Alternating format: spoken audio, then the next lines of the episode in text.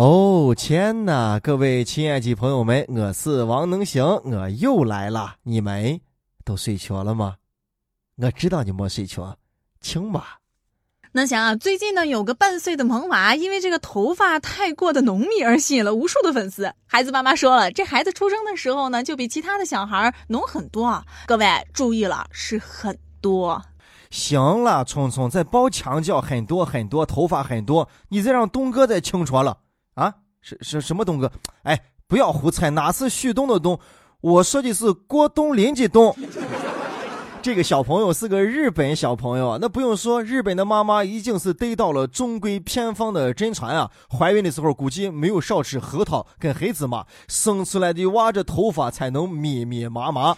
这说明了一个什么问题？娃在妈妈肚子里边的时候，已经开始在做热身的运动了，一出生都已经赢在了人生的起跑线上。你说啥？你娃年我大，我头发多；你娃长得帅，我头发多；你娃鼻子轻，我头发多。我不管，反正我头发多。我发发量增的很，所以这个小朋友不光光是赢在了人生的起跑线，你还赢得了人生的发际线。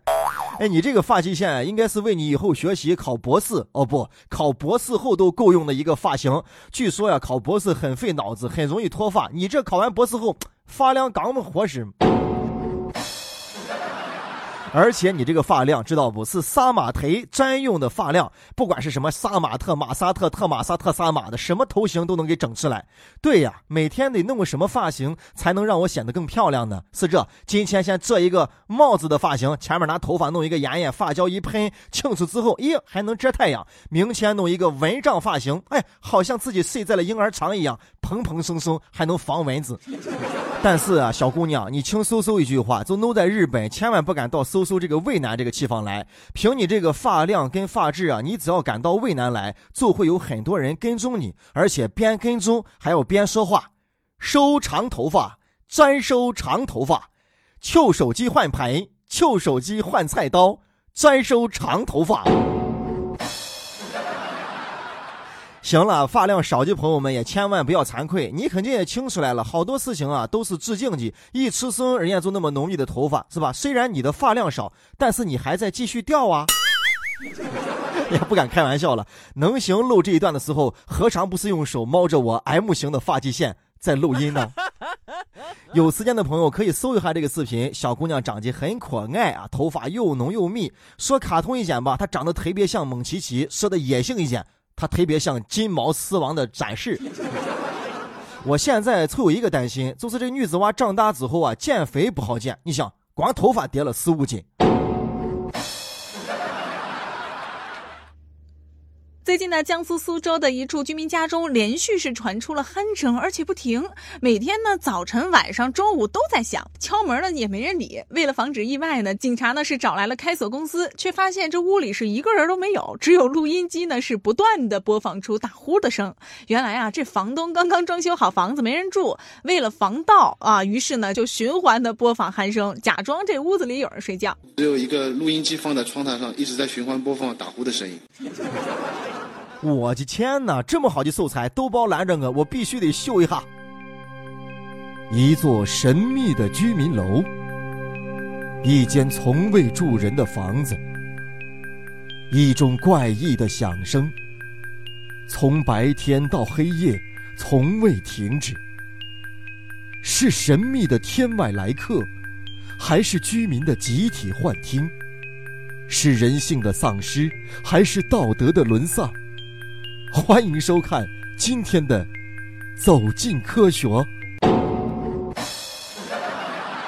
没问题，这必须是那个神秘的栏目《走进科学》的最好的节目素材啊！名字我都给起好了，叫《神秘的打鼾声》，而且得分好几集，上中下已经不能满足了，那必须是上集、上中集、中上集、中集、中下集、下中集和下集，这连续剧啊！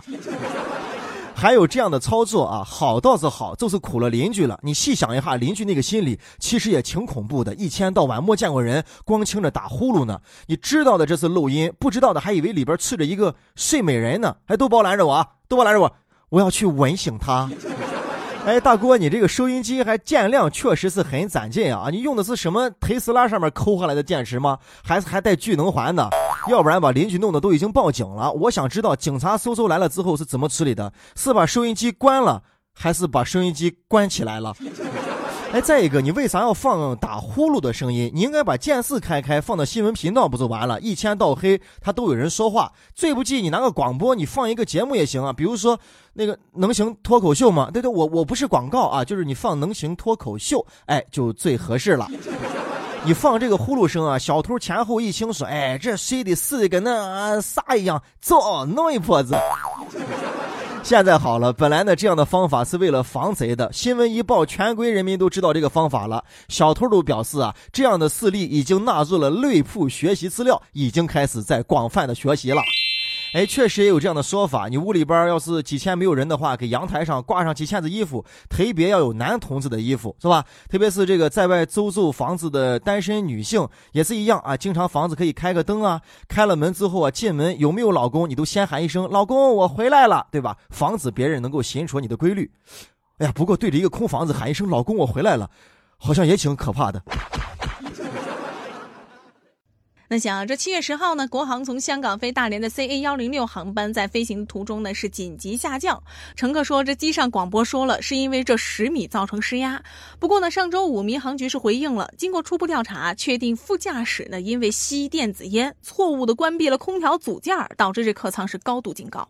哎，你知道不，聪聪啊？据说当时乘客前面的那个氧气面罩都已经全部掉下来了，哇，多恐怖啊！如果是我坐飞机的话，看到这一幕跟电影演的是一模一样，我估计我当时哇，我肯定第一反应就是找厕所啊！哎，不是，我第一反应就是找纸和笔啊，我得写下点什么呀。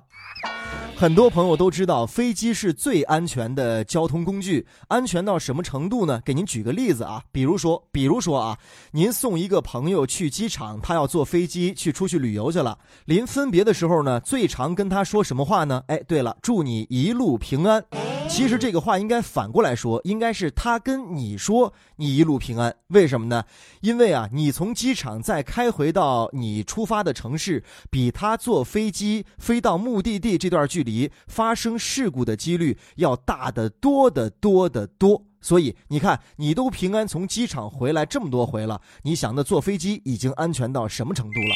但是安全归安全呀，坐到那个天上面一万多米的高空，那心里边还是有点怵啊。用我妈的话来说，就是你看，我飞机害怕不害怕？问大一块漆还飘在空里边，也没有个线线衬着，也没有个啥保险托出，你看害怕不害怕？害怕，妈确实害怕。这是每个人的正常心理。坐飞机啊，或多或少都会想到一些不好的事情，但是啊，咱们都是不愿意去说它，而且在心里边要祈祷一路平安，一路平安。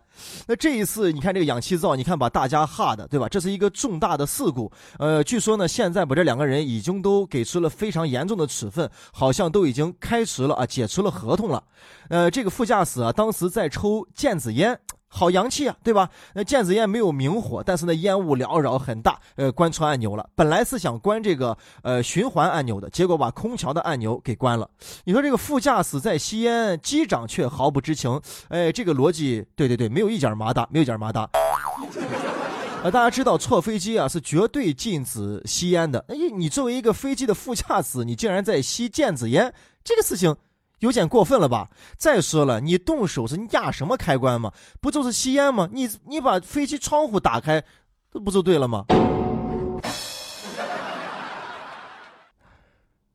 能行哥在陕西渭南向你问好，祝你好梦，晚安，快睡吧。